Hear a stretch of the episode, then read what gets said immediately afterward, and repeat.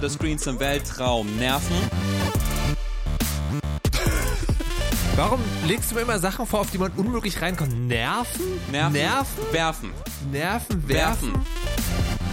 In Baldur's Gate kann man ganz gut werfen. Skelette, Goblins und Stühle und Beton werfen. Macht viel Schaden. Baldur's Gate macht ganz viel Spaß.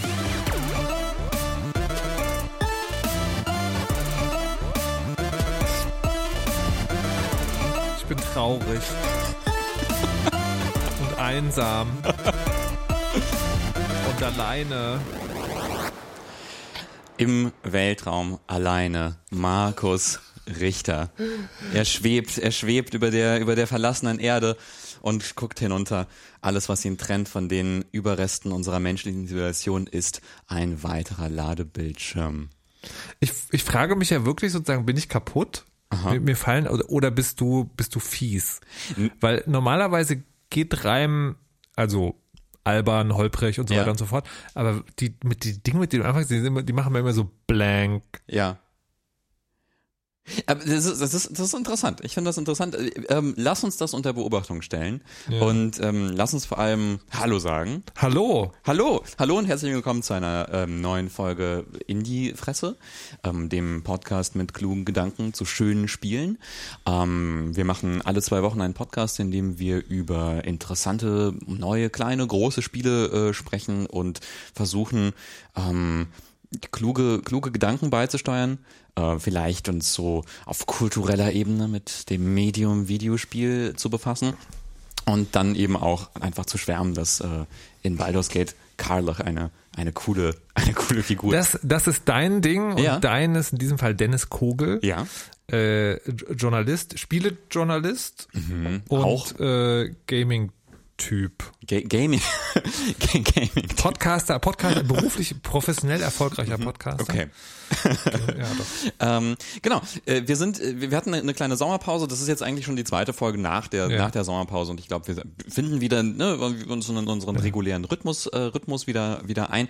Ähm, Ich muss jetzt in- aber auch sagen, wer ich bin, sonst bin ich noch ich trauriger. habe ich hab gesagt, ich habe gesagt, Markus Markus Richter äh, äh, schwebt alleine im Weltraum, aber du bist so, natürlich alleine im Weltraum. alleine im Weltraum. Markus Richter, Podcaster, Journalist, Moderator, mein ähm, ältester Berlin-Freund. Oh, oh, oh. Ja. Titel, Titel, die noch nicht auf meiner Visitenkarte stehen, aber vielleicht da stehen sollten. Und ähm, was machen wir heute? Wir sprechen heute in dieser Folge über zwei große Spiele. Über eins haben wir schon mal gesprochen und wollen einfach unbedingt weiter darüber sprechen, nämlich Baldur's Gate 3, ein Spiel, das uns ähm, Wir müssen ja mindestens so oft drüber sprechen, wie die Zahl im Titel. Und Korrekt. das wäre dann heute. Das wäre dann heute, ja. Ja. Um, und wir sprechen über Starfield, Ja. das lang erwartete Bethesda-Rollenspiel, äh, Skyrim im Weltraum, unendliche, unendliche Weiten, unendlich. Mal sehen, wa? Ja. Und, Und äh, über, über, ich war in einer Arcade. geil. Naja, Ah, come on. let's, let's see about that. Genau. Und ich wollte am Ende noch ein bisschen, ein bisschen plaudern über Koop-Spiele, weil das so, so etwas, was, was mich gerade so, gerade so ein bisschen umtreibt. Ähm, gut. Und was wir noch erwähnen sollten, ist, dieser Podcast wird unterstützt durch äh, unsere Steady-SupporterInnen.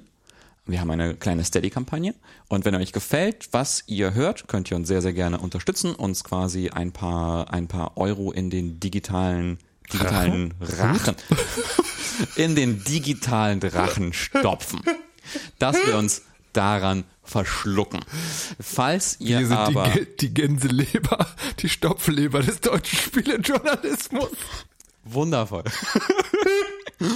Und wenn ihr die Stopfleber des deutschen Spielejournalismus unterstützen wollt, dann könnt ihr das auf Steady machen, aber ihr könnt auch ähm, das über eine Überweisung machen. Die Details dazu gibt's in den, in den Shownotes und auf dem Blog indiefresse.org. Da sind dann alle, alle Details. Das ist ganz nützlich, weil dann quasi äh, Steady nix, nix abbekommt. Ähm, weil, aber genau, aber es ist auch Und dann hat alles in unserer Stopfleber. dann kommt alles in die Stopfleber. Nein, aber Steady ist natürlich auch, auch eine, eine gute Sache, weil es ist super bequem und wenn man da mehrere Sachen unterstützt, dann ist das natürlich sehr, sehr nützlich. Cool. So viel also zum, äh, zu, zu, zum Housekeeping. Worüber wollen wir als erstes sprechen? I, I, I know, I know, but he's not some minor anymore, Lynn. Soon as he touched that rock, something changed. Don't tell me you can't feel it. Baldur's Gate 3. Ähm, hä? Fast? Ja. Fast. Es ist die andere fantastischste Origin-Story für einen namenlosen Helden, die dieses Jahr auf den Markt gekommen ist. Ja. Es ist Starfield. Starfield. Starfield. Apropos namenloser Held. Ja. Das, das fängt an, das fängt an, du bist ein namenlo, eine Namen, erstmal namenlose Person, Ja. äh, die in einem Weltraumbergwerk eine, arbeitet. Ein gottverlassener Planet, da, Ja. in den man Tunnel treibt, um seltene Mineralien Ja. abzubauen. Bis man dann natürlich ein äh, mysteriöses Alien-Artefakt berührt, das eine Odyssee durch den Weltraum auslöst. Was ich aber interessant fand, ähm, hast du deinem Charakter irgendeinen aussprechbaren Namen gegeben? Ja. Wie, wie hieß dein Charakter? Argonaut. Argonaut. Meiner hieß Spike, weil ich versucht habe, äh, Spike Spiegel aus Cowboy Bebop nachzubauen. Ähm, Why not? Why not? Und dann war ich fasziniert davon, dass im Spiel dieser Name dann auch genannt wird.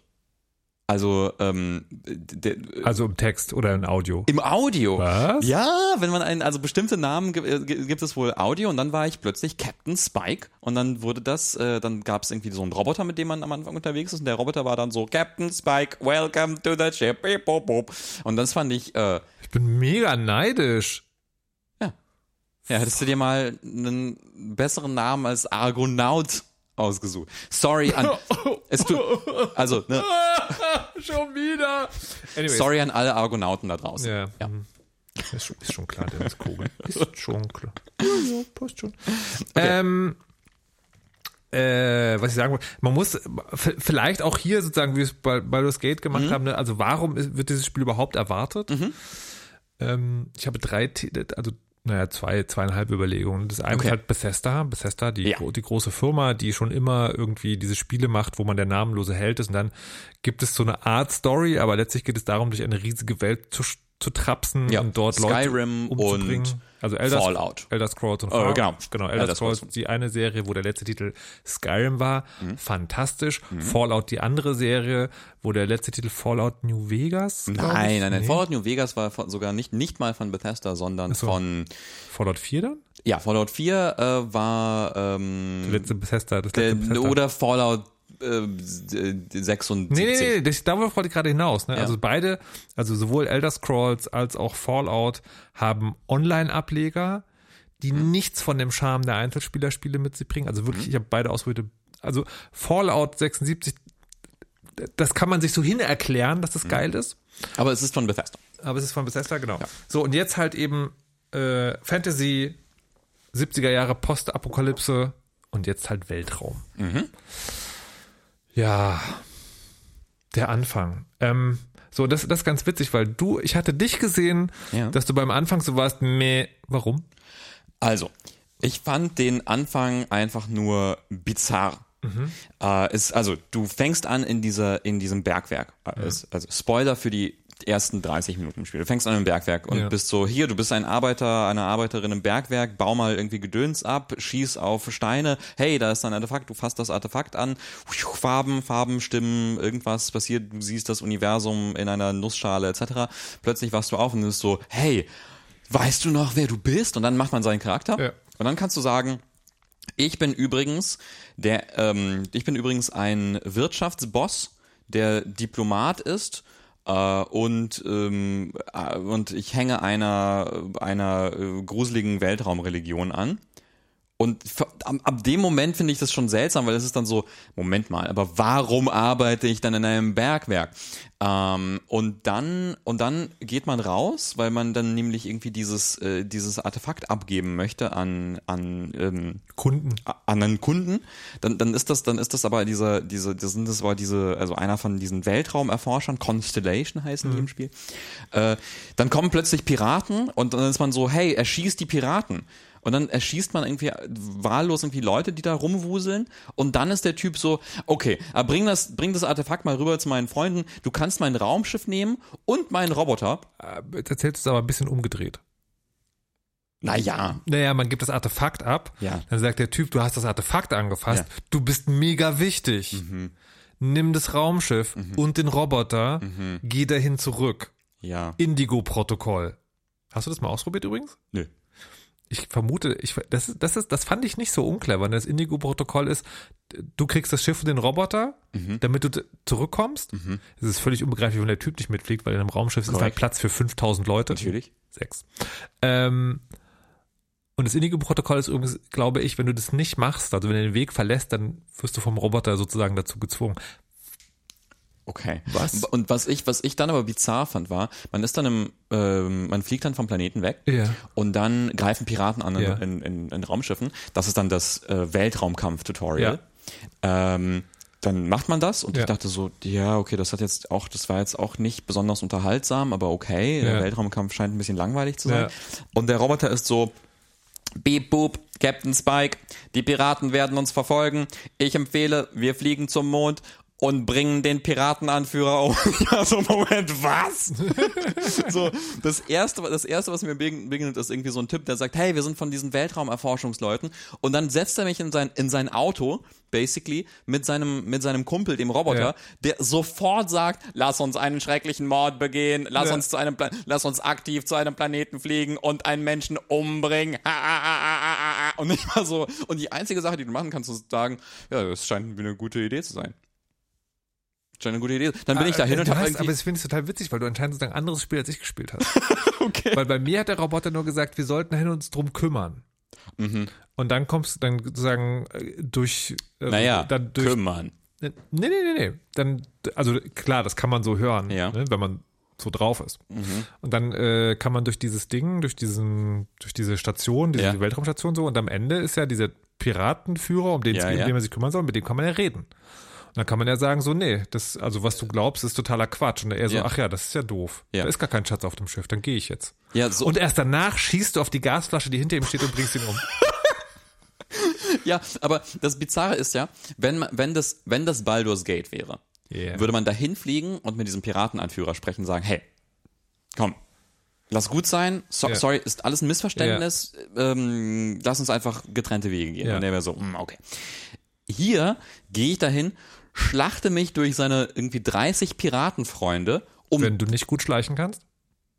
ich kann, ich kannte, ich konnte sogar schleichen, aber ich konnte mich nicht an ihm Ja gut, das ist, das, Äh, ja. ich, ich tue nur so, es eskaliert natürlich immer, früher Ja. oder später, Ja. eher früher. Ja, und dann, und dann legt man irgendwie Leute um und ähm, dann, dann redet man mit ihm. Also was ich damit sagen will, für mich hat das sofort geclasht quasi mit dieser ähm, mit dieser Anmutung, das ist dieses ähm, so 70er Jahre inspirierte, so Na NASA-Punk haben sie diese Ästhetik genannt. Also alles ist so, also alles ist so, so ein bisschen retrofuturistisch, ähm, chunky, Kabel, Dingsies, alles ist so ein bisschen. Äh, ich finde es bei, bei Rock Paper Shotgun äh, schön beschrieben. Die sozusagen die verbreitetste Form in diesem Universum sind Würfel mit runden Kanten. Aha. Das geht bis dahin, dass es Essen gibt, was Würfel mit Ja. Kanten ist. Ja, ja, ja. Und das fand ich eine sehr schöne Umschreibung. Ja, total. Und ähm, und und quasi du du bist ja Teil von dieser Forschergesellschaft, die das Universum erforscht und so. Und dann haben Bethesda immer irgendwie in ihrer Außenkommunikation immer gesagt so, es ist es geht um Exploration, es geht um irgendwie diese Faszination des Weltraums und sowas. Und das hat mich eigentlich gefüllt mit so einer ja, mit so einem, mit so einem anderen Gefühl, als, als, als mich das das Spiel dann abgeholt hat, nämlich bring irgendwie dauernd namenlose Piraten um äh, oder sowas, die da, die da sind. Und dann, das hat, das hat quasi von Anfang an bei mir so geclasht und ich war, hat mich, also der Anfang hat mich sehr, sehr ratlos zurückgelassen. Ja, wo, wobei, ne, wo, wobei, ähm, ich führe es gleich nochmal auf, äh, in, im Allgemeinen, das aber im Konkreten zu sagen, ist, glaube ich, wäre das auch machbar gewesen. Ne? Das ist sagen, also ganz viel auf dem Spiel ist für mich so, wenn du den klassischen Weg gehst, kriegst du auch ein klassisches Erlebnis. Weil der Punkt bei dieser ersten Mission, ich habe es dir ausprobiert, das ist nur ein Verdacht, der Punkt bei der ersten Mission ist ja, du landest und dann läufst du auf das Gebäude zu. Und dann gehst du durch das Gebäude durch. Und wenn du durch das Gebäude durchgehst, dann stehst du auf die ganzen Piraten. Der Anführer ist aber draußen. Mhm. Was ist, wenn du ums Gebäude rumgehst? Tja. Weiß ich auch nicht. Ja, so, also kann man es dem Spiel vor, so das, das ist schon wieder so klassisch Bethesda. Und ähm, ich habe tatsächlich, so- also ich habe das Spiel angefangen und habe, also ich habe, ich spiele sehr gerne die Fallout-Sachen. Ich habe sehr viel Zeit äh, in Skyrim zugebracht. Ich habe so viel Zeit in Skyrim durch, durch zugebracht, dass ich irgendwann herausgefunden habe, wie man den Spielstand von der Xbox rausholt, um auf dem PC den weiterzuspielen. Ah. Also es war noch lange, bevor es sowas wie Cross-Plattform-Saves oder sowas gab. Ähm, und man ist einfach, wenn man dieses Spielgefühl, ne, wenn man das internalisiert hat, dann ist man da sofort zu Hause. Also das Spiel geht an, das geht, das geht sofort los. Und dann ist dieser ganze Anfang auch eher so eine Slapstick-Parodie auf jegliches Bethesda-Anfangsspiel. Ja. Also die, die Tatsache, dass da jemand kommt und also bei den anderen Spielen, bei Fallout ist ja immer so, du bist in einem Bunker, du bist der letzte Überlebende. So, das ist halt jedes Mal so, ne? Auch das schon Wiederholung. Bei Skyrim so, du bist der verurteilte namenlose Held, äh, hier Gefängnisrevolte, vom Richtblock runtergesprungen und zack, Abenteuer. Und hier kommt jetzt jemand an und sagt, ah ja, du bist der Auserwählte übrigens. Und das ist natürlich sozusagen absurd, totaler Quatsch, aber auch ein sich selbst auf die Schippe nehmen, finde ich. Vielleicht. Das hat für mich, ja. also für mich zumindest hat das sehr gut funktioniert. Okay. Ja, also quasi so wie so ein Bethesda-Treppenwitz. Ja, Ja, Und, und das hat okay. Mhm. für mich nochmal extra gut funktioniert, weil bei der Charaktererstellung kannst du dir ja drei Eigenschaften geben. Mhm. Die sind spielmechanisch, sind die ja äh, mehr von dem einen Wert, weniger von dem anderen Wert. Und da kann man sich, was ich interessant fand, ist, man kann sich tatsächlich Charaktere damit zusammenbauen, also die sich, in meinem Kopf zumindest, die sich nur über diese drei Eigenschaften erzählt sich eine Geschichte Mhm. auf einmal. Ne? Ähm, und ich habe den Kinderkram-Trade genommen. Ah ja, der soll sehr gut sein. Ja. Das ist, Mhm. wo man Eltern hat. Und das ist wirklich ganz fantastisch. Your bed is always yours, no questions asked. I mean, well, I will ask questions, but you can stay here no matter the answers. Anything you want to talk about before you have to go? I mean, stay. Stay as long as you like, but I imagine you're all excited to get to discovering. Ich habe, das hört sich in der Zusammenstellung so ein bisschen an wie GEMA, GEMA-Bilder lieber, aber das, das sind mega liebevolle Eltern. Ja. Die sind so, die sind so wirklich sehr, äh, du kommst an und sie fragen so diese klassischen Elternsachen, wie es mit dem Job, hast du schon eine Freundin und so weiter, sind dabei aber total liebevoll. Ja, und sind, sind wirklich für dich da. Und das, Ja. und auch das in diesem Verhältnis, ne? also der, also gerade der namenlose Held hat ja sowieso keine Eltern. Aber der Held generell hat ja sozusagen entweder Eltern, die sind tragisch umgekommen und er ist auf der Suche nach Rache, oder ähm, oder so diese so übermäßige Elternfiguren, gegen die man sich dann so. Aber hier hast du einfach Eltern, die da sind. Das finde ich, das finde ich interessant, weil ähm, genau, man, man kann sich so Backgrounds aussuchen bei der Ja. Charakterstellung und dann gibt es da keine Ahnung, der Industrialist oder oder ähm, ähm, oder oder oder keine Ahnung Diplomat oder sowas oder Händler und dann wählt man sich noch diese Trades aus, so ne wie, wie, wie bei Fallout gibt's ja auch so lustige äh, lustige so Mini Trades, die man sich so also quasi die Vorteile und Nachteile mit mit sich bringen und so äh, und man kann sich bis zu drei, glaube ich, auswählen und, und so. Und ich hatte, ich habe mir, glaube ich, genau, ich habe mir, äh, mein, mein Charakter Captain Spike war natürlich irgendwie ein gesuchter Krimineller. Weil in Cowboy Bebop ist Spike ein gesuchter Krimineller. Äh, Und ähm, dann habe ich mir als als Background irgendwie ausgesucht, dass er aus den aus den ähm, aus der Stadt Neon kommt, äh, der Cyberpunk-Stadt, weil ich dachte, das ist doch sowas Spikiges. Äh, und ähm, irgendwie, irgendwie irgend- noch so ein paar Sachen. Und hatte dann gedacht, ich hoffe, dass, äh, ich hoffe, das wird irgendwie eine, eine Rolle spielen. Aber im Gegensatz zu den, also zu dem Kinderkram-Dings, tut es das nicht. Also ich glaube, das sind auch so einige Sachen, Muss man vielleicht auch fragen, wie lange hast du gespielt? ähm, so ein Dutzend, Dutzend warst, Stunden. warst du schon in Neon? Ja. Genau, ich, man landet in Neon und das ist dann, also quasi ich, wenn das Baldur's Gate 3 wäre, dann würde ich erwarten, man landet in Neon und sofort passiert irgendwas, was Neon-related ist mit dir. Ja. Da halt nicht. Vielleicht Ja, tut es das, aber Nee, aber das, das heißt jetzt einmal, also weil die bei dem Kinderkram-Ding äh, wohnen dann Eltern in Atlantic City, was die erste Stadt ist, Mhm. also wo du nicht hingehen musst, aber relativ wahrscheinlich hingehst. Ähm, und die Barkeeperin fragt dich als allererstes so, hey, auch zum ersten Mal in der Stadt? Sie erklärt Genau. dann auch, dass sie das einfach jedem sagt und nur Conversation mal, aber das ist sozusagen, das ist schon so ein bisschen, naja, okay.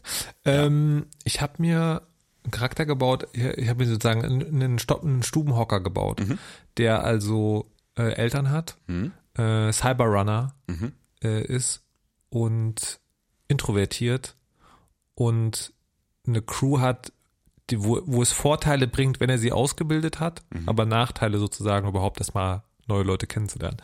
Ähm, und das, das fand ich war, das, das passte alles sozusagen. Da kann man, kann man sich gut was erzählen, das fand ich gut. ja. Und ich, ich hatte das Gefühl, also ich habe, ne, wir lesen uns ja auch sozusagen auf Social und ich hatte das Gefühl, sagen, du, du hast am Anfang so ein bisschen gekämpft Mhm. und hast mir dann aber erzählt, du bist dann so reingekommen und was Ja, also genau, ich fand am Anfang, am Anfang fand ich es echt echt öde und und, und einfach einfach nur weiß nicht. Also ja, ein ich hatte ein, ein tiefes Gefühl der Verwirrung und Langeweile so beim beim einem Spielen bei so den den ersten Hauptquests. Weil ich bin erstmal so der Hauptquest gefolgt und man dann weitere Artefakte sucht und so. Ähm, und äh, weil es da auch so absurde Situationen gibt. Man geht auf so, eine, so einen Planeten und, und äh, mordet sich durch mehr Piraten in einer Mine, wo man so ein Artefakt findet. Da ist dann so eine so eine mysteriöse andere Frau, die dann Teil ist von dieser Constellation-Gruppe, Andreja, Andreja, ähm, die irgendwie, die man trifft, während sie irgendwie jemanden umschießt.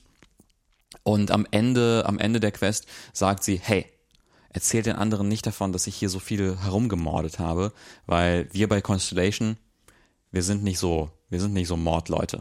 Und ich war so, wovon redest du? Alles, was ich von euch mitkriege, ist, dass ihr Leute umbringt ständig. Naja, und dann, wo es mich dann, also wo ich dann irgendwie so, so ein cooles Gefühl hatte von wegen, ah, okay, ja, hier ist etwas, war, als ich so einer schönen Quest gefolgt bin, auf der Suche nach dem verlorenen Mantis-Raumschiff dem, dem Razor Leaf. Mhm. Man findet relativ am Anfang äh, in, äh, in der Hauptquest so ein Data Sheet, Data Sheet, so ein kleines ne, äh, mhm. ein kleines iPad, wo drauf steht, äh, wir suchen auf der, wir sind auf der Suche nach einem Mystery, also ein, nach einem legendären Raumschiff. Und mhm. äh, ich hatte irgendwie so ein paar Weltraumkämpfe, wo ich total auf die Nuss bekommen habe und irgendwie gar nicht klar kam und dachte, ja, ein neues Raumschiff wäre vielleicht ganz nett. Hm.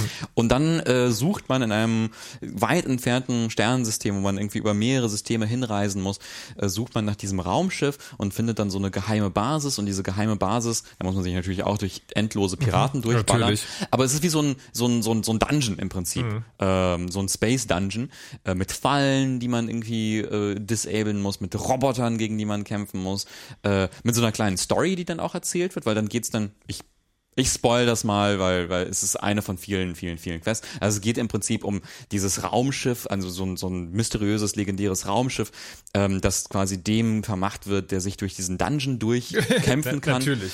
Ähm, äh, und dann sieht man aber quasi, äh, während man durch den Dungeon geht, sieht man da so, wie derjenige, der versucht hat, das an sich zu reißen, da aber gescheitert ist und so und aber erfährt so ein bisschen was über die Vorbesitzer.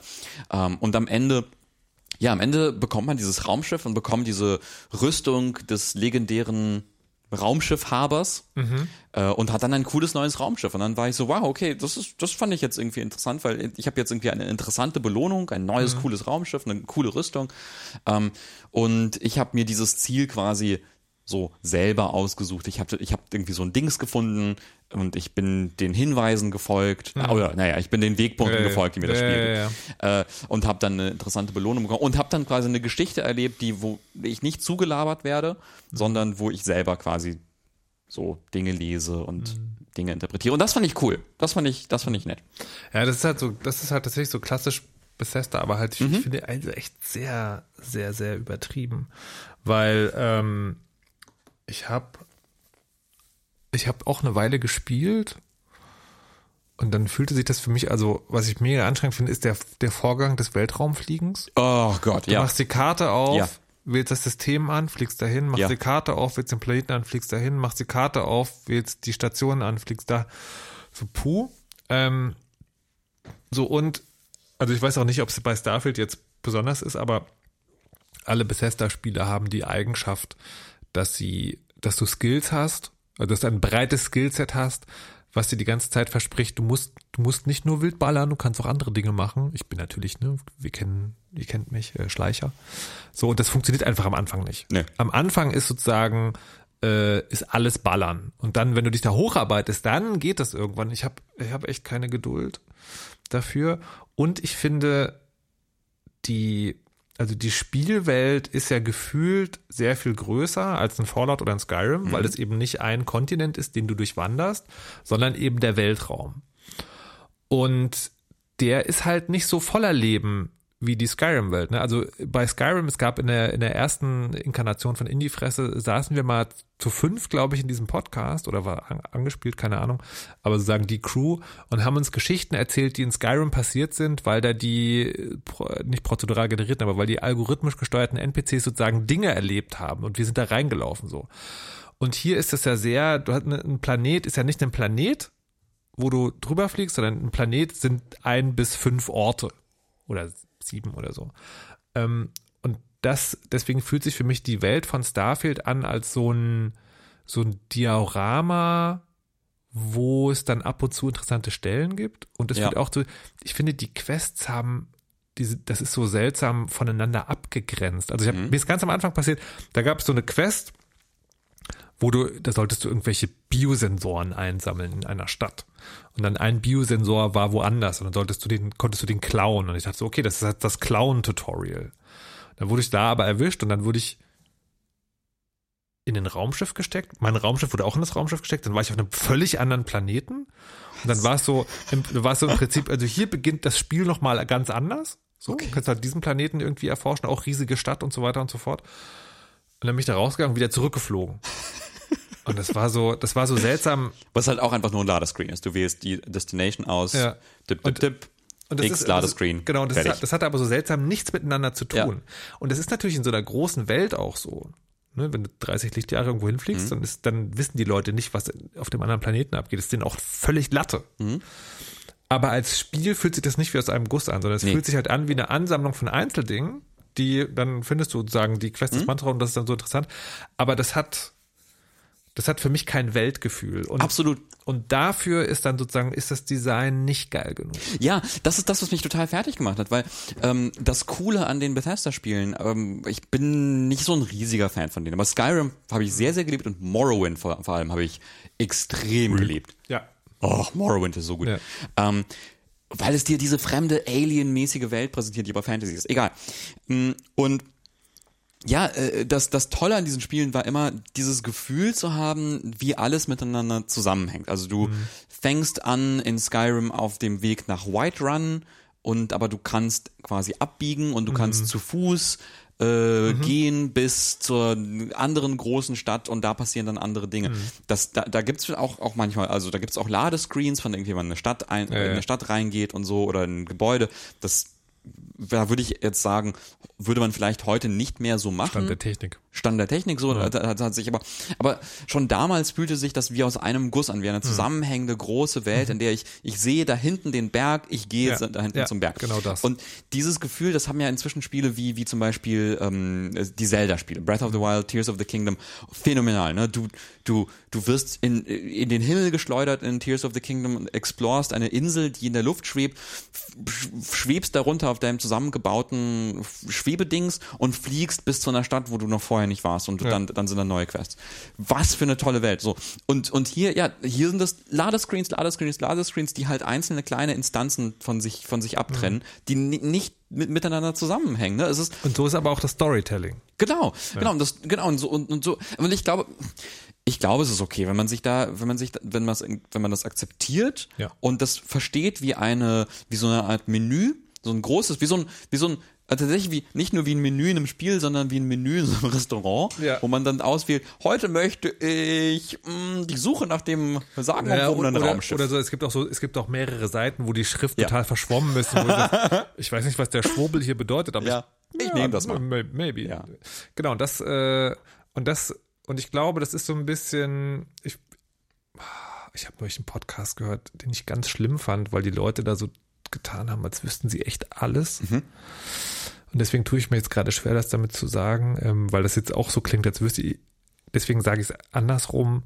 Ähm, für mich fühlt es sich so ein bisschen an, als wäre das Spiel sozusagen so ein Reskin von, von der, von der Skyrim Fallout Ja. Engine im Sinne von, ähm, ich weiß nicht, wie ich das sagen soll. Die haben die Welt größer gemacht, ohne genau drüber nachzudenken, ob das Spielkonzept dann noch Mhm. passt. Ja. Und das ist aber, genau, und aber, ja, jetzt will ich nur unterstreich- unterstreichen, was du sagst. Ich glaube, genau, vielleicht ist es so. Ich glaube, was du sagst, stimmt, nämlich man kann damit Spaß haben, wenn man das akzeptiert. So. Ähm, ich glaube, man hat wenig Spaß, wenn man, wenn man erwartet, dass man eine Dramaturgie bekommt. Mhm. Und ich prophezeie jetzt mal, das Spiel wird nichts, worüber wir nächstes Jahr noch irgendwie reden. Ja. Das glaube ich auch. Ähm, ich glaube, es, es profitiert davon, also wenn man das akzeptiert und es profitiert, glaube ich, auch davon, wenn man, wenn man Rollen spielt. Also wenn man jemand ist, der, der dazu tendiert, sich irgendwie selber, sich selber irgendwie ganz viel dazu zu denken. Ne? Also so wie du gesagt hast, so ich habe mir diesen Charakter ausgedacht und, und ähm, ich, äh, ich stelle mir das so vor und ich spiele damit so ein bisschen oder sowas, weil es bietet dir ja wirklich viele Möglichkeiten. Du kannst dein Raumschiff umbauen, du kannst irgendwie Kunst in dein Raumschiff stellen und so. Du kannst dein Haus äh, ausbauen, du kannst ein Haus kaufen oder einen Außen- und einen Stützpunkt auf einem Planeten bauen, ähm, alles Mögliche. Du kannst die Crew für dein Raumschiff anheuern und so äh, und dich verschiedenen Fraktionen anschließen und da Missionen machen. Du könntest ein, ein Space Ranger sein oder ein Pirat oder alles, mögliche. also diese ganzen Sachen. Ähm, und wenn man das, ja, ich weiß nicht, wahrscheinlich ist das schön, aber Ja, die- genau, die Missions fühlen sich halt, also wenn es nicht Weltraum-Kampf-Missions sind, dann sind es halt Fetch-Quests. Ja. Das fühlt sich so ein bisschen lame an irgendwie. Ein, ein Fun-Fact noch, ich weiß nicht, ob sie mittlerweile rausgepatcht haben, aber äh, wie jedes Bethesda-Game wird auch hier viel über Bugs und Quirks äh, geredet. Die gegnerischen Raumschiffe zielen in die Mitte deines Raumschiffs. Um es kaputt zu machen. Das ist witzig, weil du kannst dir selber ein Raumschiff zusammenbauen. Du kannst ja selber sozusagen ein Raumschiff formen. Das heißt, wenn du, wenn du ein Raumschiff machst, was im Prinzip ein Würfel ist, wo nur die Kanten wirklich Material sind, dann schießen die durch das Raumschiff durch, weil die auf die Mitte zielen. Das ist fantastisch. Also ich habe das nicht selber ausprobiert, liebe HörerInnen, ich habe es nur gelesen, aber es klingt, es klingt nach etwas, was einem Bethesda-Spiel passieren könnte. wundervoll. Wie, Genau. noch so, noch so eine letzte Frage. Wie, Ja. wie, wie, wie, wie weit bist du so gekommen? Also, Fragst du stimmt. mich, wie lange ich gespielt habe oder Ja. wie weit von der Story? Ja, wie, wie lang, wie lang konntest du, konntest 16 du, Stunden oder 16? sowas? Ja. So. Ich habe ganz, also ich, bei mir waren so auch so, keine Ahnung, so ungefähr zwölf oder sowas. Ja. Und ich habe, weil ich nämlich gelesen habe, wenn man zwölf, ab zwölf Stunden, da wird's gut. Naja, ich, was ich halt gemacht habe, ist, ich bin halt in der ersten Stadt gelandet und habe da alle Sidequests versucht zu machen. Und dann habe ich mich halt gefühlt wie in World of Warcraft. ich hätte mich nicht gewundert, wenn da jemand gesagt hätte, gehe dorthin Ja. Und hole 15 Schweinelebern. Ist nicht passiert. Ich Ja. sollte äh, Terra Terracino holen, den Cappuccino von Terra Brew, der Hausmarke. Was wieder geil ist. Ne? Es gibt diese Hausmarke Ja, und ja, da, ja, ja, ne? Ähm, es Ja. gibt Gag, Gags über Kaffeehipster und so. Aber ich bin halt. Ach, das ist noch ein Ding. Warum gibt es keine fucking Minimap in den Städten? Stimmt. Es gibt keine Minimap. Es ist fucking Science Fiction. Also es macht überhaupt keinen Sinn. Du hast, so, du hast so ein Scanner-Ding, was du über dein Blickfeld legen kannst, aber es gibt keine fucking Minimap? Ja, und ich bin ja, ich bin ja auch ähm, kein Fan von Minimaps, aber hier, hier fand ich es verwirrend und, und komisch, weil es ist so, also quasi, ich bin, glaube ich, kein Fan von so Minimaps in so in so Fantasy-Spielen oder sowas, weil, weil man dann so das Gefühl hat, ich habe irgendwie, ich habe ein GPS, äh, habe irgendwie so Google Maps am Laufen, während ich irgendwie durch die Ruinen von Eldrinor spaziere. Ja. Ähm, aber, aber hier ist es so, ich bin in der Zukunft und ich und ich weiß nicht, wo das Café ist. Wo ist das Café? Ja, aber ähm, ja, ich weiß nicht. Also ich hatte, ich hatte am Ende von so so ein ich habe noch gestern Abend ganz, ganz viel gespielt in Vorbereitung mit dem Podcast und, war, und hatte immer so das Gefühl so von wegen, oh, ich will lieber was anderes spielen. Und dabei, dabei war ich einer der Menschen, die sich den äh, limitierten Xbox Starfield Controller gekauft haben. Oh, wow. Ja, ja, gut. Aber der ist cool. Ja, okay, schön. Der ist schön. ja. Ich überlege, einen neuen Rechner zu kaufen. Du kaufst einen Starfield Ey. Xbox und ja. Genau, also ich würde sagen, Starfield, guter Controller, mäßiges Spiel. Ja.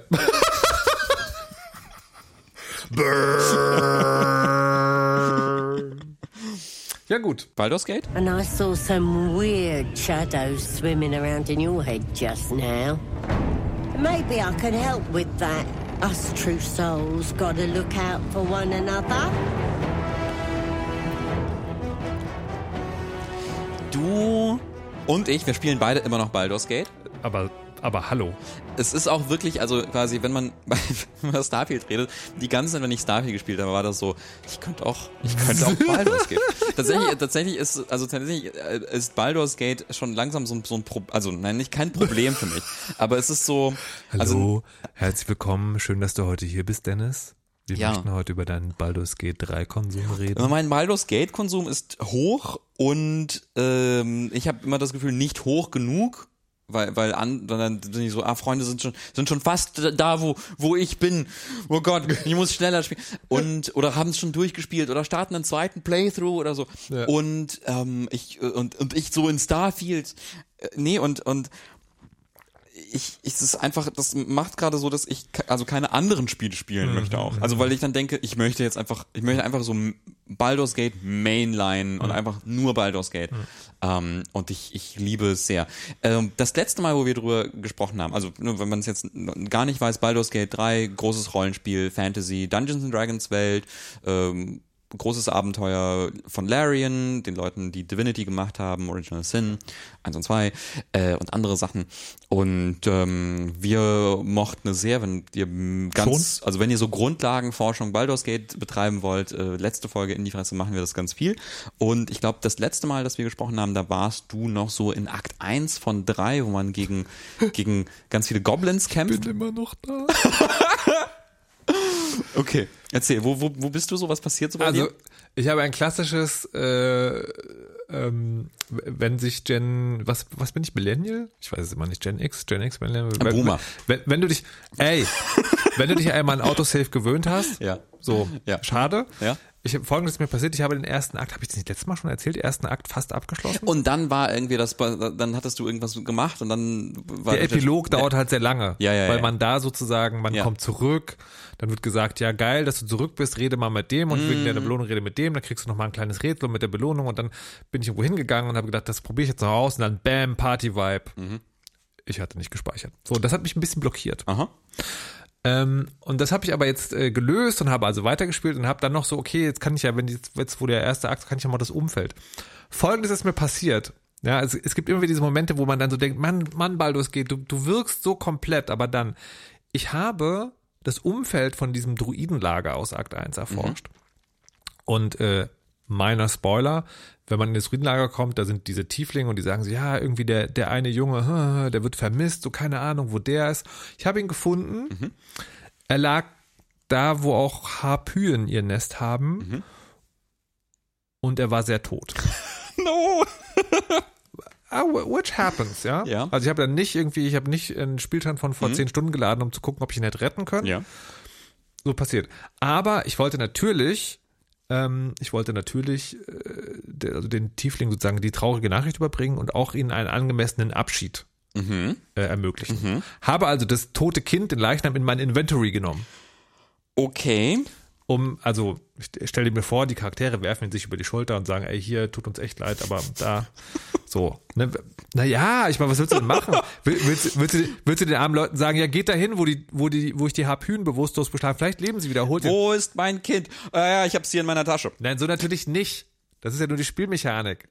Anyways, ich komme also an und gehe geh so ein bisschen durchs Tieflinglager. Keiner will mit mir so richtig über das Kind reden.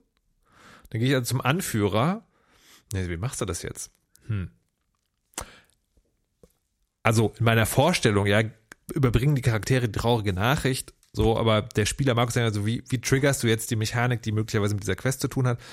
Und das Einzige, was mir noch übrig blieb, ist, ich droppe das Kind aus dem Inventory vor die Füße sozusagen.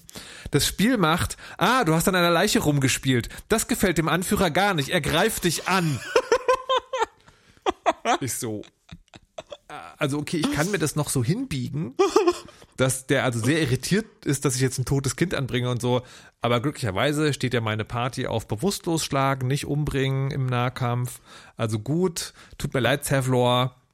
So, also a fight ensues. Lustigerweise in Sichtweite rennt ein anderer Tiefling rum, der so, I don't know what's happening. Ja, das ist Sevlor, der, der hasst es, wenn man, wenn man, der hasst es, wenn man Leichen vorbeibringt. Ja, der findet das schlimm. Und alle sind aber so, boah, Sevlor, der, der hat dieses komische Leichen, down. Leichending, calm down, so, ne? Ja, schlag den mal. Wow. Ja, Aber Okay. das, das, das hört doch nicht auf. So, ich also gewinne den Kampf. Ich meine, 4 gegen 1 war ein bisschen unfair. Ja, und ich hatte ja dumm gelaufen, ja, so-. Ja, genau. Und dann lag er halt bewusstlos da. Das ist so eine Mechanik, wenn du nicht umbringen willst, liegen die Charaktere bewusstlos da. Nach einer langen Rast sind sie dann wieder da. Aha. So. Aber, also ich wusste, ich muss noch mal mit Zevlor sprechen, weil Ende von Akt 1. Aber das Schöne war, die nächste lange Rast, also man schläft sozusagen, um Hitpoints und Zauberspray zu regenerieren, die nächste lange Rast hat den Epilog-Epilog von, vom Akt 1 getriggert. Wo du dann in deinem Lager bist, mit den verschiedenen Charakteren, die in Akt 1 eine wichtige Rolle spielen, nochmal reden kannst, unter anderem auch Zevlor. Awkward. Tefla war da auch, aber er lag einfach nur bewusstlos am Boden. Ich habe dann nochmal recherchiert, kannst du bewusstlose Charaktere irgendwie aufwecken? Spoiler, kann man, wenn du sie nicht durch deine, nicht umbringen, sondern Bewusstloslagenfähigkeit, weil dann ist das Einzige, was hilft, die lange Rast. So, ja, also du siehst, du siehst sozusagen das Lock hier. Ja, also die lange Rast hätte ihn wieder aufgeweckt, aber die lange Rast triggert auch die Szene, für die ich ihn brauche. Ich liebe es. So, dann also nächster Morgen alle Tieflinge weg. Ja. Ich weiß jetzt nicht, was Tevlor von mir hält. Ich glaube keine, keine guten Sachen. Ich glaube, Sevlor. Äh, Und das- das musst du dir, das musst du dir vorstellen. Sev- Sevlor ist so, hm, ich bin der Anführer der Tieflinge und dieses Kind wird vermisst. Dann kommen, dann kommen diese, diese, diese Leute, denen du vielleicht, hm, wo du nicht, nicht so weißt, wie, wie sind, wie sind die drauf und werfen dir einfach so ein Kind vor die, ein totes Kind vor Im die. Moment, nachdem sie die Goblin-Bedrohung geklärt haben.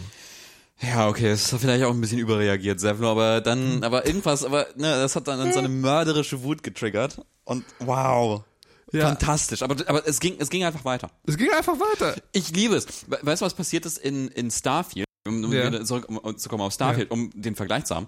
Ich bin in Starfield mit ähm, dem Cowboy-Mann, Space Cowboy. Es gibt einen Space Cowboy.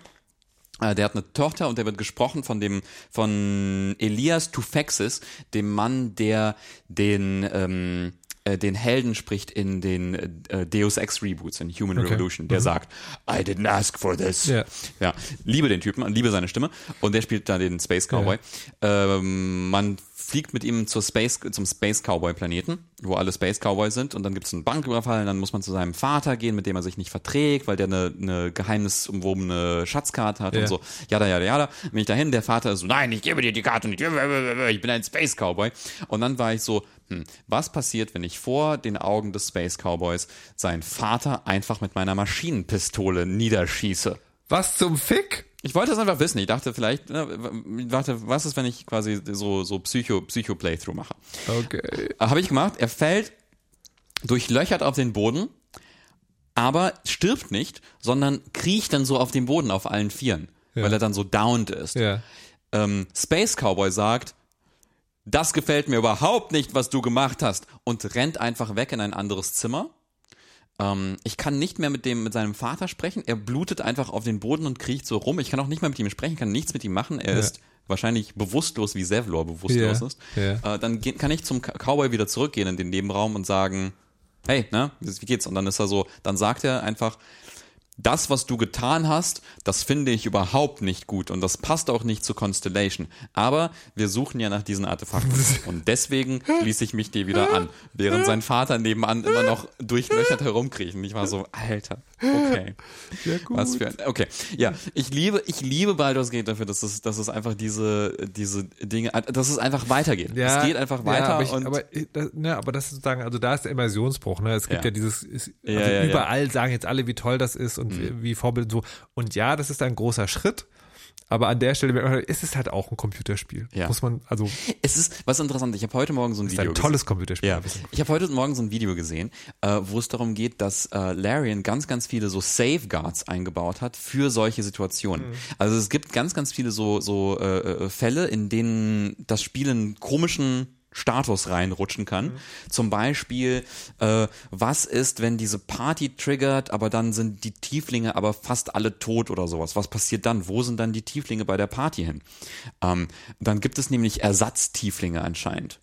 Es gibt Ersatztieflinge, die quasi alle Stand-ins sind für Tieflinge, die sterben können. Ähm, und es gibt auch einen Ersatz Sevlor, der kommt, wenn es ein, wenn es Sevlor nicht gibt. Ja, schade, dass sie nur bewusstlos geschlagen haben. Korrekt. Und, und aber und dann, dann dass, dass es trotzdem so so Weirdos gibt wie dich, die sowas ganz ganz merkwürdiges machen und dann und dann ist das etwas, womit man wirklich nicht gerechnet hat. Was, wenn du Sevlor genau an diesem Moment bewusstlos schlägst? Markus Richter, Baldur's Gate Weirdo. Aber apropos Weirdo, Ja. wir haben ja was vor. Mhm. Ähm, das ist, das, unser Timing ist, ist ähnlich präzise wie das, wenn man bei Baldur's Gate 3 zur falschen Zeit den falschen Charakter bewusstlos schlägt Aha. und nicht umbringt. Ja. Und zwar machen wir heute nach der Aufnahme dieser Sendung, Mhm. aber bevor ihr den Podcast hören könnt, kündigen wir an, dass wir einen Twitch-Stream gemacht haben werden. Mhm. Mit Goblins. Ja, es gibt nämlich eine Mod, wo man äh, sich Goblin-Charaktere erschaffen äh, kann und das wollen wir ausprobieren und ähm, ich hoffe, also wenn alles... Ich, äh, ich möchte, möchte sozusagen nicht der falsche Eindruck entsteht. Ja. Das ist nicht die Goblin-Mod, sondern es ist eine Mod, die, Goblin-Mod. die, also alle weiß ich nicht, aber sehr, sehr, sehr viele Rassen von Dungeons Mhm. and Dragons, die nicht in Baldur's Gate 3 spielbar sind, spielbar macht. Ja, genau. Ist so ein bisschen fummelig, äh, fummelig das einzurichten, aber wir verlinken das auch in den, äh, auch nochmal in den Show Notes, äh, wenn man das mal ausprobieren will.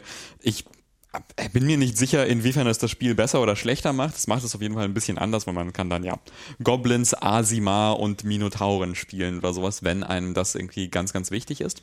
Mhm. Ne, ich ich fand es gerade bei den Goblins, ne, man ist halt in diesem Goblin-Lager Mhm. und denkt so, wie geil wäre es hier als Goblin durchzustolzieren und dann ist es Ja. so seltsam rassistisch, dass man keine Goblins spielen kann. Ja. Übrigens, ich muss auch nochmal zu Starfield zurück. Ich fand auch sehr befremdlich, Mhm. dass das ganze Universum nur Menschen hat. Es gibt keine Aliens. Das, Ja, ist, das, das ist auch ist so ein ja- Letdown. Das ist auch, das ist auch so, was das Gefühl verstärkt hat. Das ist eigentlich nur ein Reskin. Ja, aber das ist ja dann dieses NASA-Punk-Ding, ne? Das soll ja irgendwie. Und das ist ja auch die Suche nach den I'm Aliens. not convinced. Not convinced. Okay. Ähm, Ähm, nee, Goblins. Also, Goblins. Ich bin, ich bin nach wie vor aber, ähm, also genau, wenn das alles hinhaut, dann, dann wird man das jetzt nachschauen können. gesehen haben Gesehen werden. haben werden können. Und Kannst du anders ja. sagen, abonniert doch den Twitch-Kanal. Ah, ja. Könnt ihr beim nächsten Mal seid ihr nicht darauf angewiesen, Ja. dass wir es in der Folge ankündigen, sondern kriegt ein, kriegt ein Signal. Ja, genau, macht das mal. Und ähm, was noch? Also ich wollte noch sagen, ich äh, liebe Baldur's Gate nach wie vor. Ja. Und ähm, ich, ich freue mich nach wie vor darüber, dass, ähm, dass die Kämpfe interessant sind, dass die. Ich hatte so, ich hatte äh, irgendwie auch jetzt vor ein paar Tagen so das Gefühl, oh, jetzt langsam wird es ein bisschen zu einfach für mich, weil die Kämpfe sind, also ich habe da so ein eine gute Partykomposition gefunden und dann läuft, flutscht irgendwie alles und so. Und dann habe ich jetzt nochmal den Schwierigkeitsgrad hochge, hochgeregelt und fand es jetzt doch mal wieder richtig knifflig, weil dann, dann war so ein, ich hatte so einen Kampf gegen so einen, so einen krassen Superzauberer. Ich erzähle nicht, nicht, wer das ist, so, aber es war so ein, so ein krasser Zauberer und man kämpft auf so einer schwebenden Insel quasi über einem Abgrund und so. Und ähm, dann war das Problem, wenn dieser Zauberer anfängt zu zaubern, dann tut's richtig weh. Also weil dann macht er so Flächenzauber, die halt wirklich, wirklich krass wehtun. Und dann war irgendwie mein ganzer Kampf irgendwie so ein Versuch, ihn vom Zaubern abzuhalten. Und dann war ich so, okay, wenn ich ihn jetzt erstmal verwirre, und dann ist er erstmal verwirrt, dann zaubert er mich. Dann läuft Astarion, der Vampir Rogue hin, und dann hat er, ich, ich habe ihm einen Dolch gecraftet, der Zauberer silenzen kann. Dann kann ich ihn silenzen. Und dann ist er nochmal so ein bisschen geblockt. Und dann kann ich ihn vielleicht mit, wenn ich mit, mit Karlak, wenn sie mit einem, mit einem anderen Gegner auf ihn draufprügelt, dann fällt er vielleicht hin und kann nochmal nicht zaubern. Und so war das wirklich so ein, so ein irgendwie blockieren, äh, versuchen, ihn, ihn zu, vom Zaubern zu blockieren.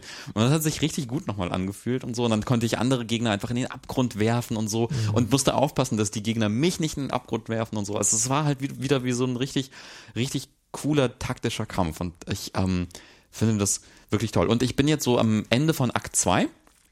Mm, Und ich habe auch von einigen gehört, äh, dass ähm, quasi das, das äh, Baldur's Gate so ein bisschen abfällt. So Akt 1 ist ganz, ganz toll und dann geht so ein bisschen runter. Äh, und finde ich gar nicht. Okay. Also Akt 2, ich habe nach wie vor riesigen, riesigen Spaß daran und ähm, Ich habe, tatsächlich, da, toll. da fällt mir ein, ich habe noch an einer, an einer Stelle hänge ich noch, ich bin jetzt in so einem Kampf, da die Gegner, gegen die du kämpfst, die sind durch Artefakte beeinflusst. Das heißt, die wollen eigentlich gar nicht gegen dich kämpfen, aber Ah, ja. werden dazu gezwungen. Ja, ja. Und das klingt für mich halt sehr nach, du kannst dich auch ranschleichen Mhm. und denen das Ding wegnehmen, aber Ah. die Schleichmechanik ist mega kompliziert und funktioniert irgendwie überhaupt gar nicht. Das fand ich auch, also du ist auch, auch so eine Momente, du musst hier in den Kampf, obwohl du gar nicht willst. Und du das, kannst ja bewusstlos schlagen, dein, dein Power-Move. ja, ja, natürlich, aber es, ich fand es halt so ein bisschen komisch. Ja. Na, ja. anyways. ja, irgendwas ist immer. Ähm, ja, nee, äh, genau. Also was, was für ein Spiel? Äh, Twitch-Stream, Goblins, ähm, wir, Angespielt unterstrich TV ist der Twitch-Kanal. Wir spielen, also wir spielen sozusagen, es geht nicht nur darum, Goblins zu spielen, es geht darum, böse Charaktere zu spielen. Einer von uns wird ein Dark Urge sein. Du oder ich eigentlich? Du. Ah, geil, Dark Urge. Anyways, ähm, genau. Und das machen wir auf jeden Fall einmal und maybe vielleicht nochmal. Mal, mal gucken. Genau. So viel dazu. Baldur's Gate 3 immer noch toll. Immer noch toll. Ja, immer noch toll und blockiert einfach, einfach fast alles andere, was ich, was ich Auch, spielen auch könnte. Zeit in diesem Podcast. Auch Zeit in diesem Podcast. We're sorry, not sorry. Markus, Ja. du wolltest über eine Arcade erzählen. Ja, ich äh, hatte ja neulich Geburtstag. Ähm, und habe auch HörerInnen Geschenke übrigens bekommen. Oh, wie cool. Gummibärchen und ein 15 Meter LAN-Kabel. Das 15 Meter LAN-Kabel stand auf meiner Amazon Wishlist, muss Okay. ich zugeben. Ähm, und ich freue mich sehr darüber, weil es mir erlaubt, sozusagen schnelleres Internet, Die Gummibärchen zu connecten. die Gummibärchen zu connecten. Auch das ist wichtig, ja. Unconnected Gummibärchen, große Gefahr. Äh, und äh, zu meinem Geburtstag habe ich äh, mich gefragt, was machen wir denn heute? Und dann bin ich in Game State gegangen. Game State ist ein, ist also, naja, so wie ich also ich hatte verstanden, das ist eine Arcade. Ne? Also so wie früher dachte ich so. Also irgendwie so Maschinengewehre, wo du auf komische Gegner schießen kannst. Ein Sie Äh, Siebenjähriger, der am Street Fighter Automaten Ja. steht und alle, alle fertig abzieht, macht. so genau. Aha. Ich habe ich hab extra in meine Umhängetasche alle meine zwei und ein Euro Stücke mitgenommen, Oh, die ich die süß. letzten drei Monate. So erstes Ding, du kommst da an, du musst eine Guthabenkarte kaufen. Das ist wirklich wie so ein Free-to-Play-Spiel. Du musst eine Guthabenkarte kaufen, wo Credits drauf sind. Je mehr Geld du ausgibst, desto günstiger ist der ein Credit. ähm, und dann haben wir also so eine Karte gekauft und dann kosten die Spiele sozusagen, alles was du machst, kostet in der Regel um die zwei Euro. Und das sind halt ganz, ganz viele auch so physikalische Spiele, also ganz lustige Dinge auch. Also zum Beispiel Axt werfen, da wirfst du so Gummiäxte in so eine Gummischeibe, wo die aber so drin, drin stecken bleibt irgendwie. Das ist also sehr Wikinger-Axtwerfgefühl und dann kriegst du halt irgendwie Punkte und so. Ähm, Und das war dann so eine ganz seltsame Mischung aus, das macht großen Spaß und ist auch sehr frustrierend. weil die, weil es wirklich so ist, also ganz, ganz, ganz viele der Spiele werden nicht gut erklärt, sondern du kriegst beim ersten Mal spielen, kriegst du sozusagen mit, wie das Spiel funktioniert und dann kannst du irgendwie absehen, wird es dir Spaß machen oder nicht. Und da kann man sagen, das war bei früher auch so in der Arcade, ja, aber wenn du halt mit einer Familie von vier Leuten da bist und also quasi es kostet acht Euro rauszufinden, ob euch das Spiel Spaß macht, ist halt nicht geil. Mhm. ist halt nicht geil. Pro, Ähm, aber nicht pro Spiel. Naja, ein, ein, ein, ein Credit sozusagen, also einmal spielen kostet zwei Euro, wenn Ja. du vier, zu viert bist. Und es gibt, also erfreulicherweise Oh ja, gibt es da viele Sachen, die zu viert auch spielbar sind. Und Aha. dann bist du halt irgendwie bei acht Euro so. Okay, Und das ist halt äh, ein bisschen, also da hätte ich mir gewünscht, ist irgendwie, keine Ahnung, auf, wenn du schon so eine Gutkarte, Guthabenkarte hast, kannst du jedes Spiel einmal ausprobieren. So, und das wird dann da vermerkt und dann beim nächsten Mal musst du halt einen Credit zahlen. Oder es gibt halt eine bessere Erklärung als da. So, und das, das fand ich sehr frustrierend. Das andere ist, viele der Dinge, die es dort gibt, spucken so Tickets aus. Also wirklich so Abreißtickets, so eine ja, Rolle Ja, ja, ja. und so bis zu 100 pro Okay. Dings. Und das Lustige ist, anscheinend ist, also ich vermute, es ist eine Kette, in anderen Ländern ist anscheinend so von, abhängig von deinem Spielergebnisse. In Deutschland wäre das ein Glücksspiel. Oder wenn es zufällig ausgelost werden, so. Deswegen, jedes Spiel gibt dir eine feste Anzahl von Tickets. Also wann immer du, äh, keine Ahnung, Airhockey spielst, dann kriegst du halt immer die, weiß ich nicht, 40 oder 80 Tickets, die rausfallen. Diese Tickets musst du in eine Ticketlesemaschine reintun, wo die geschreddert werden und dann werden auf de, wird auf deiner Karte verm- vermerkt, wie viele Tickets das waren. Und das sind halt immer so ein Arm voll. Ja, also jedes Mal, wenn du spielst, Warum brauchst du Tickets? äh, am Ende kannst du das dann einlösen Für? für Krams. Das ist wie so eine Losbude dann. Da hast du Okay. so Dinge, die da sind. Und dann für, für 25.000 kannst du dann eine Fritteuse oder, so- oder einen Föhn oder, oder Was halt. hast du gemacht? Ja, ich habe ich hab eine Axt geworfen, bis ich eine Fritteuse Ja, ja, genau so. What? Und, ähm, und ich glaube, das, das soll so ein Dopaminkick sein, ne, dass du sagen, da kommen Tickets raus, ich habe was gewonnen. Ich finde es eine unfassbare Papierverschwendung. Ja. Was nochmal absurder wird, weil es einzelne Dinge gibt, die dir das direkt auf die Karte laden. Ja. Also du bezahlst deine Credits, auf der Karte erscheint, okay, du hast 120 Ja, vor allem, du kriegst die Tickets und dann schredderst du die Tickets. Ja, ja, genau. So. Und es ist halt mega anstrengend. Es ist halt mega anstrengend, weil du jedes Mal, du, kriegst halt nicht irgendwie zehn und dann denkst, okay, geil, ich trage die jetzt mit mir rum, sondern du hast halt jedes Mal so einen Arm voll. Und das alles, das hat sich sozusagen, also ich hatte am meisten Spaß mit Airhockey und einem Flipper, aus dem ich tatsächlich zwei Freispiele rausgespielt habe Wow. mit der Flipperkönig. Ähm, und so ein, so ein Jetski, wo du halt über so, übers Wasser fährst und dann sitzt du aber wirklich auf so einem Gerät, was auch so Ah, rumpelt okay. und so. Also was früher äh, spaßig war, ist es jetzt immer noch. Aber durch diese Preispolitik hat sich das so ein bisschen schmierig alles Mhm. angefühlt. Und das fand ich so. äh, Und, das, und ich fand das schade, weil ich glaube, wenn das so ein Ding ist, wirft zwei Euro rein, dann wäre ich da nochmal hingegangen. Aber so war es so, es war jetzt ein, ich will mich nicht beschweren, es war ein okayer Nachmittag. Ähm, Wo ist das? Wo ist das am genau? Potsdamer Platz hier Am in Berlin. Platz, Am okay. Potsdamer Platz gibt es die Arkaden, das ist so eine Einkaufs, äh, so ein Einkaufsparadies früher gewesen, total menschenleer mittlerweile, niemand geht mehr in den Einkaufstempel oder niemand fährt mehr zum Potsdamer Platz, was sozusagen da ist, da wohnt niemand, da ist nichts. Und in dem Gebäude gibt's jetzt unter anderem diese Arcades. Wir waren an einem Dienstagnachmittag dort, es war relativ leer. Keine Ahnung, ob es am Wochenende irgendwie anders ist. Aber es war so eine Mischung aus schön mal, schön mal wieder gemacht zu haben und so, ja, ich weiß nicht. Hm. Okay, verstehe. Ähm, ich würde noch gerne äh, gerne äh, kurz über so ein, ein, ein Mini, Mini-Problem bei mir reden. Und das ist nicht wirklich ein Problem, es ist, Ja. so, eine, so eine Quest bei mir. Ähm, passt auch ein bisschen zu dieser Arcade, weil es geht auch um, was spielt man mit vier Leuten zusammen. Ähm, ich habe äh, so, so eine kleine Freundesgruppe, mit der wir ähm, mit der wir Koop-Spiele spielen. Äh, und ich bin gerade so auf der Suche nach einem nach einem guten Koop-Spiel für uns. Und ähm, Also, du, äh, entschuldige die Fragezeichen, Ja. die sofort, ja, ihr seid vier Leute ja. und in Baldur's Gate gibt es vier Slots. Was, Ja. Also ich meine, was gibt's da zu überlegen? Okay. Kein Spiel, also das Problem ist, Ja, okay. alle Spiele sind nie so richtig perfekt. Also Baldur's Gate zu viert spielen, äh, war auch so ein Vorschlag, aber das Problem, da muss man sich erstmal viermal Baldur's Gate kaufen, irgendwie für, für oder dreimal nochmal Baldur's Gate kaufen für, für 60 Euro. Dann ist die Frage, kann man mit Baldur's Gate eigentlich inzwischen Cross, Crossplay, Playstation, PC, bla machen? Ich meine ja. Okay, dann wäre das zumindest eine Sache. Ähm, dann ist aber noch die, die, die Sache, für mich ist das zum Beispiel, für mich ist Baldur's Gate nicht so ein, nicht so ein richtiges Koop-Spiel. Weil für mich so ein Koop-Spiel ist es etwas, was man so entspannt spielen kann, wo man miteinander irgendwie so ein bisschen plaudern kann, was, was äh, jetzt auch nicht so Ewigkeiten vielleicht dauert, wo irgendwie, ne, so so, so, so, so ein Hangout-Spiel, so, so, so, so was lustiges, multiplayeriges. Und Baldur's Gate ist ja wirklich etwas, wo man sich drauf konzentrieren muss, so und irgendwie Gespräche führen und so weiter und so fort. Und wenn ich das, und ich glaube, ich fände es frustrierend, Baldur's Gate so als Koop-Kampagne gespielt zu haben, komplett.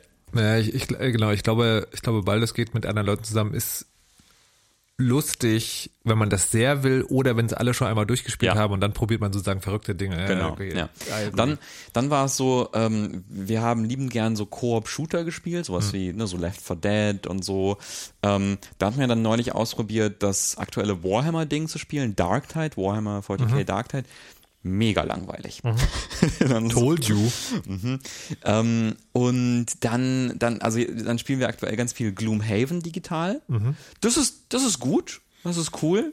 Das ist aber auch literally ein digitales Brettspiel. Das ist aber ein digitales Brettspiel. Das ist dann so, das hat dann auch mal so, so, so, ne, was, was mich dann dann oft nervt oder sowas, sind dann so, so Downtime. Dann muss man sich halt überlegen, wer spielt welche Karten und so. Dann ist das für mich, dann man manchmal nicht genug, dann ist mir dann nicht, nicht genug los. Ja, so. und, und ich, also gerade Gloomhaven, also kurze Erklärung, Gloomhaven, mega bekanntes Tabletop, Mhm. unfassbar teuer, gibt es aber eine digitalen Repräsentation, die tatsächlich sozusagen vor allen Dingen das sein will, eine digitale Umsetzung des Tabletops und rundenbasierte Strategie, könnte man sagen, oder Taktik. Und ich finde, Gloomhaven ist sehr prone zu, du hast einen Typen, der das System checkt und der dann allen anderen sagt, was sie machen sollen. Und wenn er richtig gut ist, dann ist das faktisch gesehen auch immer richtig. Und dann wird es halt auch sehr schnell langweilig, wenn halt drei Leute machen, was der vierte sagt. Ja. Also ist, ja, kann ich mir auch gut vorstellen. Ja. Und dann, dann war die Idee, gibt es vielleicht irgendwie so ein cozy Game, was man spielen könnte?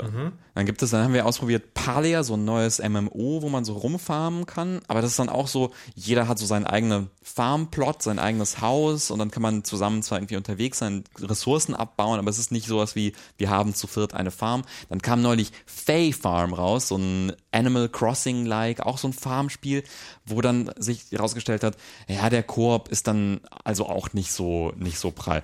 Dann hatte ich überlegt, wir könnten ja No Man's Sky spielen, weil ich so enttäuscht war von Starfield und dachte, No Man's Sky, das andere tolle Weltraum-Rollenspiel-Dings, so, wo man da tatsächlich durch den Weltraum reisen kann, ohne Ladescreen so viel.